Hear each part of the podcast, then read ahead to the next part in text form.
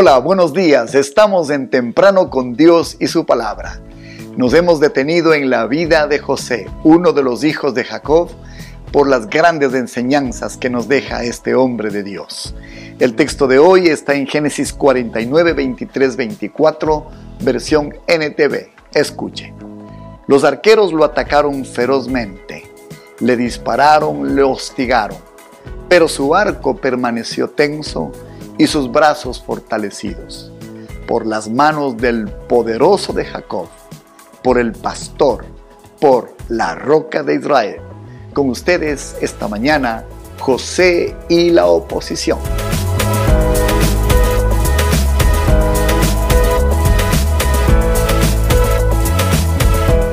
La enseñanza de este hombre, José, es grandiosa. Sus resultados son el de pocos en la historia de las escrituras. Pero esto no fue gratis el día de hoy y el día de mañana aprenderemos los secretos de sus victorias y también de sus logros. Esta expresión, su arco permaneció tenso, ¿qué significa? Significa que nunca dejó de pelear y como todos sabemos, nunca dejó de ganar. Significa que estuvo presto para la batalla y eso significa que jamás se acobardó frente a cualquier desafío que apareció. Y aunque la oposición se levantó, él siguió luchando. Él fue efectivo y nunca dejó de luchar. El segundo, sus brazos fortalecidos. ¿Qué significa? Que hizo algunas cosas que le hicieron mantener su vigor, que no se debilitó, que siguió con sus manos moldeando, luchando, trabajando. José fue un hombre exitoso. En unos minutos y el día de mañana aprenderá por qué. José fue injustamente tratado más de una vez y en más de un lugar. Pero este hombre, empecemos dando las claves, actuó siempre con nobleza y con perdón. Cuando la nobleza no funcionó, el perdón le salvó. Cuando el perdón casi no funcionó, cuando se encontró con sus hermanos y recordó las heridas del pasado, la nobleza en cambio le salvó. Pero déjeme decirle algo, regularmente este hombre estuvo actuando siempre con nobleza y con perdón. Y ahí está tuvo la clave de su grandeza. Mm. En el Génesis se habla, escúcheme, mucho más de José que del mismo Abraham. Me pregunto, ¿por qué? ¿Qué hizo que Moisés tuviera tantos detalles al escribir el Pentateuco, al escribir el Génesis, y que estos detalles hablen tan bien de José y con tanto detalle de su vida? Vamos a aprender por qué. José no era un sobrehumano, José era un hombre totalmente hombre. No caminó sobre el agua, no sanó a enfermos, no hizo milagros, no tuvo profecías como Daniel o como Juan, aunque tuvo sueños exactos que Dios le dio. Él no escribió escrituras. Sin embargo, ¿qué tenía de especial este hombre?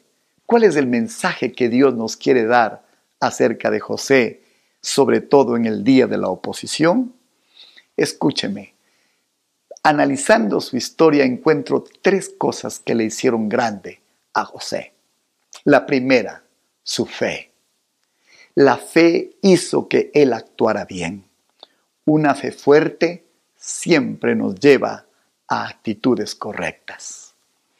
La segunda, su bondad con los demás. Qué capacidad de perdonar de este hombre. Qué capacidad de hacer el perdón. Nos ufanamos en la vida, sobre todo los varones, de saber hacer el amor.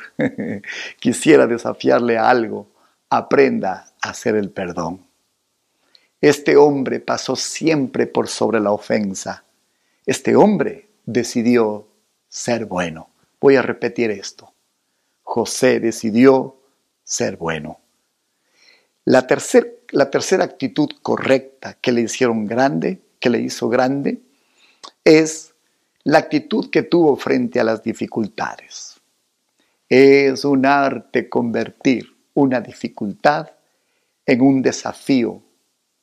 Es un arte convertir una dificultad en la posibilidad de progresar.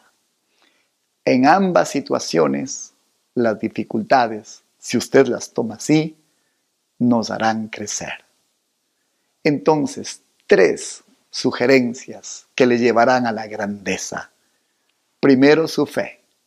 Segundo, su bondad con los demás. Y tercero, la actitud correcta frente a las dificultades. Su grandeza se evidenciará cuando frente a un maltrato usted no reaccione con resentimiento. Eso nos enseña José. El que pasa ese reto habrá ganado el premio mayor. José tuvo logros inmensos en su vida. Y repito, se debió a dos actitudes correctas. Fue un noble perdonador primero y segundo, un hombre generoso en misericordia. Jefferson dijo, cuando el corazón es recto, los pies van veloces.